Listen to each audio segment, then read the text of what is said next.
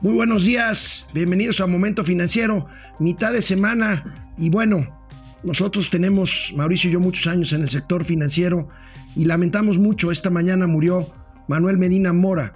Manuel Medina Mora, un banquero mexicano, el primer banquero que realmente destacó en las grandes ligas de la banca internacional, fue presidente de Citibank, murió a los 67 años de edad víctima de una enfermedad de esclerosis y desde aquí le mandamos su pésame, el pésame a toda su familia, un hombre muy reconocido, muy querido en la banca, mi querido. Y no solamente en la banca, también a media cancha, ¿eh? lo querían mucho, sí, era, una persona muy, muy movida. Eh, tenía sentido del humor un tanto fino, he de reconocer. Y bueno, alguien que debe de estar extrañándolo se llama María Asunción Aramburu Zavala. Bueno, que paz descanse, paz descanse. Esto es Momento Financiero. El espacio en el que todos podemos hablar. Balanza comercial. Inflación. Evaluación. Tasas de interés. Momento Financiero. El análisis económico más claro. Objetivo y divertido de Internet. Sin tanto choro. Sí. Y como les gusta. Peladito y a la boca. ¡Órale! ¡Vamos, réjete bien! Momento Financiero. Bueno, pues este no es un programa de deportes, pero nuestra noticia principal de hoy tiene que ver con un evento deportivo y tiene que ver con la Fórmula 1 porque esta mañana, esta mañana se anunció que eh, el Gran Premio de México se queda, se queda en el Distrito Federal para los años subsecuentes. Acuérdense ustedes que este, se había anunciado que se suspendería porque no había fondos públicos para poder poner el dinero que se necesita. Pero es una muy buena noticia, mi querido amigo. Bueno, a final de cuentas, el negocio lo van a tomar empresas privadas hay un grupo empresarial. Estamos por saber los nombres, ¿eh? la verdad todavía no sabemos. Me imagino que está evidentemente Carlos Slim, debe estar también Alejandro Soberón. No me extrañaría que esté tanto Televisa como, como TV Azteca. Vamos a conocer en, próximas, en las próximas horas los detalles de este anuncio que les comento se va a conocer en parte a la una de la tarde ahí en el Monumento a la Revolución. Es un evento que no tiene nada que ver, es una feria sobre el ámbar viene el gobernador de Chapaslovaquia, este, Chapaslovaquia. No, viene, va a ir este Miguel Tarruco, no, Torruco. Torruco. Torruco. Va a ir este, Claudia Sheinbaum y va también la directora del Fondo Turístico de la Ciudad de México, la señora Paola Félix. ¿Qué es lo que van a hablar ahí? Bueno, el ámbar, que es muy bonito, pero el chacaleo, se los garantizo, va a ser sobre la Fórmula 1. El, eh, el día de hoy por la mañana, muy temprano, de madrugada, me imagino que camino a su oficina al Zócalo en el metro, la doctora Claudia Sheinbaum, jefa de gobierno, lo anunció de esta forma. Muy buenos días, quiero darles una buena noticia, acabo de recibirla. La Fórmula 1 se queda en la Ciudad de México. Mañana viene el presidente de la FIA a firmarlo. Esta es una buena noticia para la ciudad. Quiero informarles además que esto es gracias a un grupo de empresarios que hicieron esto posible porque en esta ocasión la ciudad no está invirtiendo ningún recurso público. Es una buena noticia para la ciudad, trae turismo, trae ingresos y también para el país. Muy buenos días. Pues mira, yo creo que sí es una buena noticia para la ciudad la Fórmula 1, pero no es una buena noticia para las finanzas públicas, ¿eh? Con todo. Con todo y que no van a gastar. Ahí les va. Lo que pasa es que cuando inviertes tienes retorno, ¿no? Ahí te van las tasas de retorno. Ahí te ah, yo ya las tengo. En los últimos cinco años, cuando entró la Fórmula 1, el gobierno de la Ciudad de México le metió 212 millones de pesos.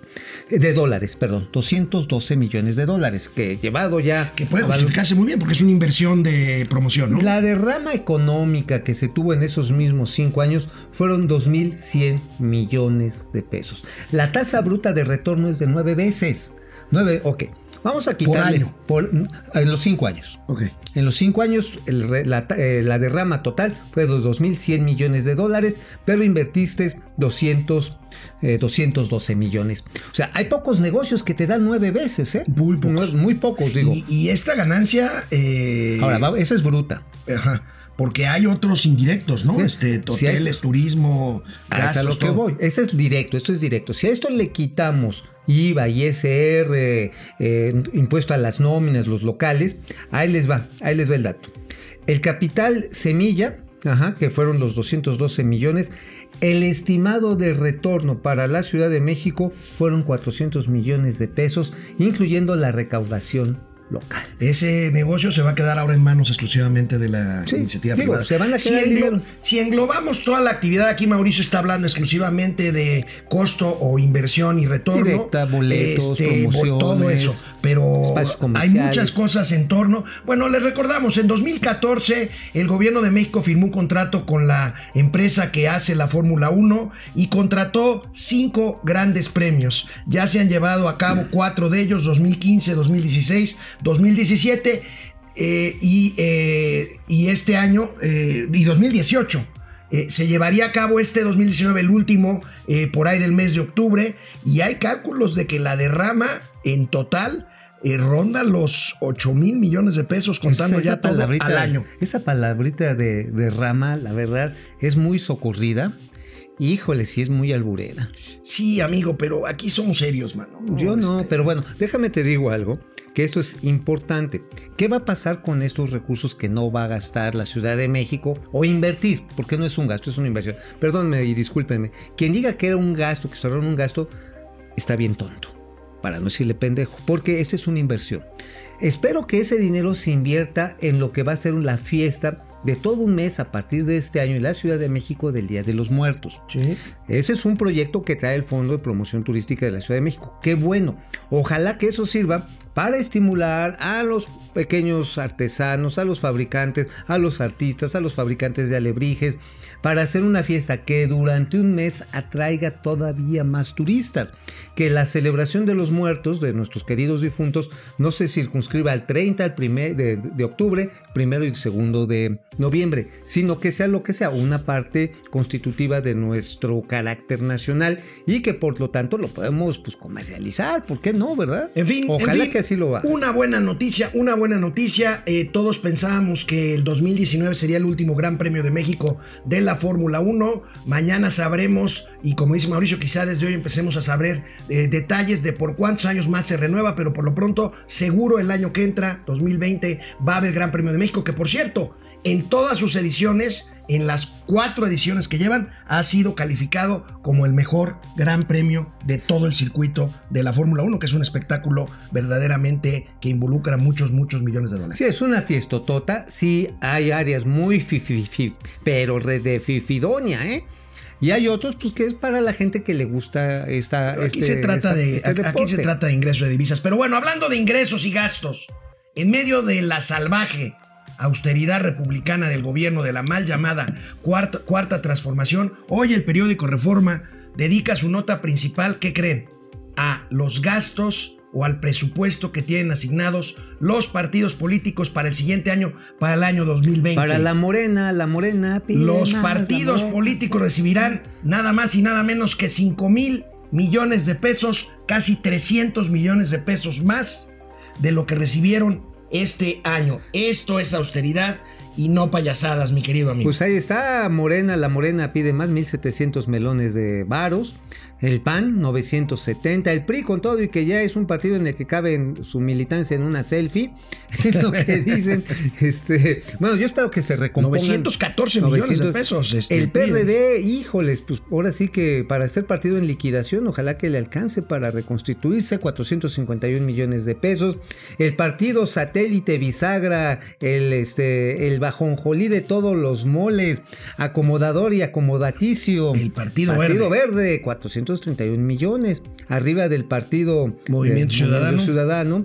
415 y el este in- bueno no sé ni cómo decir impresentabilísimo partido del trabajo Otro partido bisagra, otro partido acomodaticio, creado, por cierto, por Carlos Salinas de Gortari. por Raúl Salinas bueno a mí no me cuentan a un amigo así carnal pegado le dijeron esto por allá de más o menos en el en el 97 cuando se estaba formando Le ofrecían para que fuera candidato nada más 30 mil pesos de aquel entonces, que era un barote, mensuales, para que se pusiera la camiseta del Partido del Trabajo.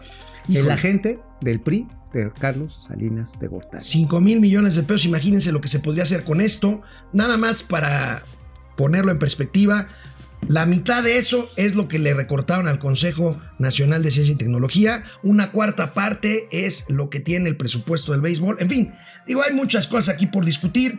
Hoy el presidente de la República en la mañanera le preguntaron, por supuesto, y el presidente ¿No le contesta, preguntaron de la longaniza? También, también le preguntaron de la longaniza, pero le preguntaron de esto de los partidos políticos y esto contestó el presidente. no pueden estar recibiendo tanto dinero los partidos políticos.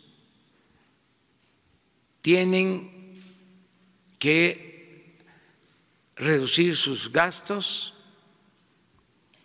y tienen que devolver el dinero a la hacienda pública, un porcentaje de esas prerrogativas. Es un llamado respetuoso, no es una orden. ¿Puede ordenar?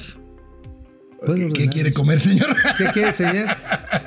Con No huevito, puede ordenar. Con, con, este, con nopalitos, este, en sandwichito. ¿Cómo, cómo va a El ordenar? presidente no le puede ordenar ni al Nada. INE, ni a los partidos políticos, ni a la Cámara de Diputados. En eso tiene razón. No tenía por qué decirlo, pero bueno, vamos a ver si es cierto. Ahora, porque, ¿sabes qué? Porque de- en primera no lo hubieran presupuestado. El presidente no es la primera vez que dice esto, lo había dicho desde que estaba en campaña. Claro, y aquí la cuestión, ¿sabes qué, amigo?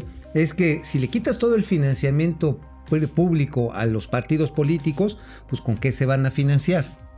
Puros recursos ciudadanos, como dijo el Bronco, que resultó que no fue tan ciudadano. O sea, como, perdón por lo que voy a decir, por Pedro Ferriz, que hizo su campaña y resultó que no era tan ciudadano.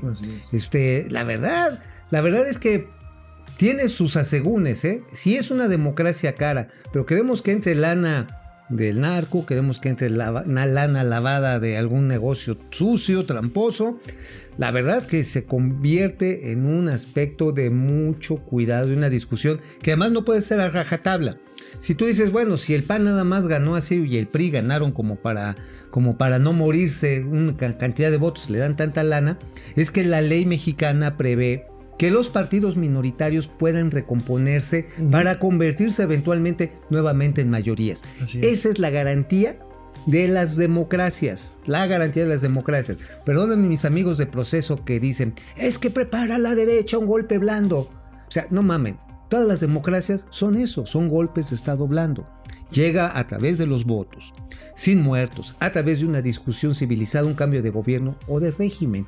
Así funcionan las democracias. Y la democracia, la democracia mexicana es cara, pero díganos ustedes, opinen. Díganos, ¿Vale sí. la democracia mexicana? Aceptamos metadas de madre, nada más que 5 sin mil millones de pesos, ¿los vale o hay que reducirlos? ¿Vale ¿O ¿Cómo la lo financiamos? ¿O cómo lo financiamos? ¿Cómo lo Esa es otra. Bueno, bueno eh, hoy salió otro dato que confirma lo que le hemos venido diciendo, que ya no es novedad y que el presidente se empeña en negar eh, de pues, economía. Es el dato de consumo al mes de mayo. Los datos Uf. siguen confirmando el estancamiento económico. Hoy se dan a conocer las cifras de consumo interno y aquí tenemos la información del INEGI del consumo.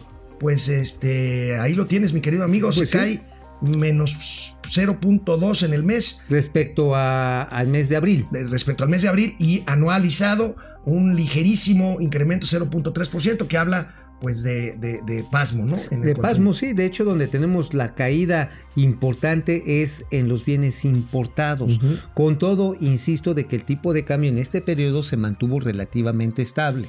O sea, es decir, desde diciembre a, No, a lo- junio. Lo, presumió el presidente Lo hasta que se presumía. Bueno, hasta que ahorita está el desmadre con la guerra comercial china y nos traen.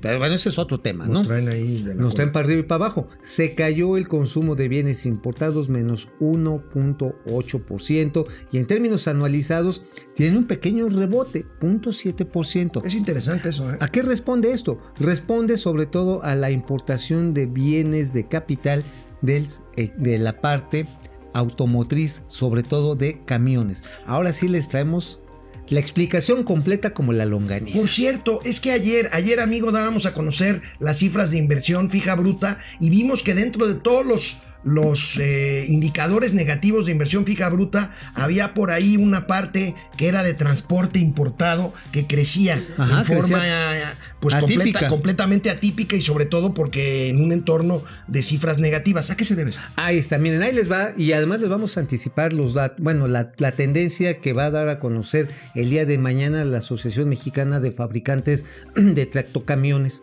Bueno, resulta que en los meses previos a la medición de inversión a mayo, los empresarios del transporte, camioneros, hombres camión, etcétera, adelantaron compras. ¿Por qué adelantaron?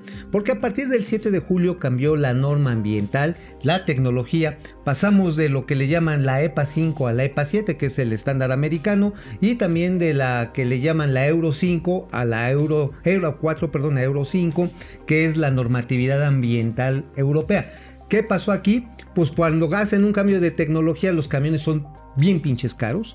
Entonces, ¿qué hicieron los dueños de las flotas de transporte? Lo que tenían que renovar, dijeron, ni, me, ni PEX, vamos a comprar tecnología antigua antes de que entre la nueva norma, adelantamos compras y acto seguido, pues este, pues entonces ya los tenemos 6, 7, 8 años y ya no tenemos que comprar camiones caros porque además no hay incentivos hoy de la banca de desarrollo para hacer el cambio Ahí tecnológico. está la explicación, entonces. Ahí está la explicación. Por lo tanto, las cifras que vamos a tener el día de mañana van a ser de una caída, ahora sí, en las ventas de autotransporte. Que es lo que dan a conocer mañana, ¿no? Es lo que se va a conocer. Mañana ya Bueno, viene un desplome. Por supuesto, al presidente de la República le preguntaron esta caída importante en la inversión fija o en la inversión este, eh, fija bruta que dimos a conocer aquí en Momento Financiero el día de ayer y que hoy todavía es la principal nota en todos los periódicos especializados.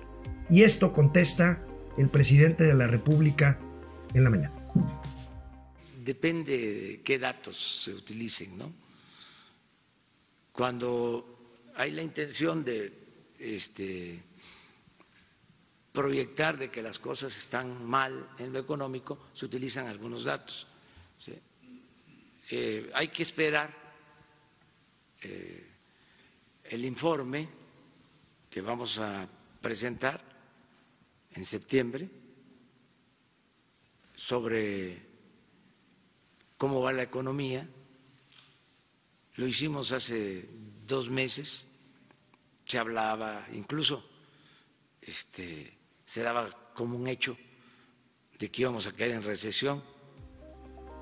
Oye, pues entonces el Instituto Nacional para de los otros datos va a tener mucho trabajo para el informe presidencial Sí, claro. del Tiene- primero de diciembre. Tiene de un septiembre. mes, Ah, en un mes. Un poquito menos de un mes para poder el cuadrar esto. Exactamente. Oye, pero ya nació un nuevo instituto, ¿no? El instituto Indevolpe. Indevolpe. Ah, para devolver a la, longaniza.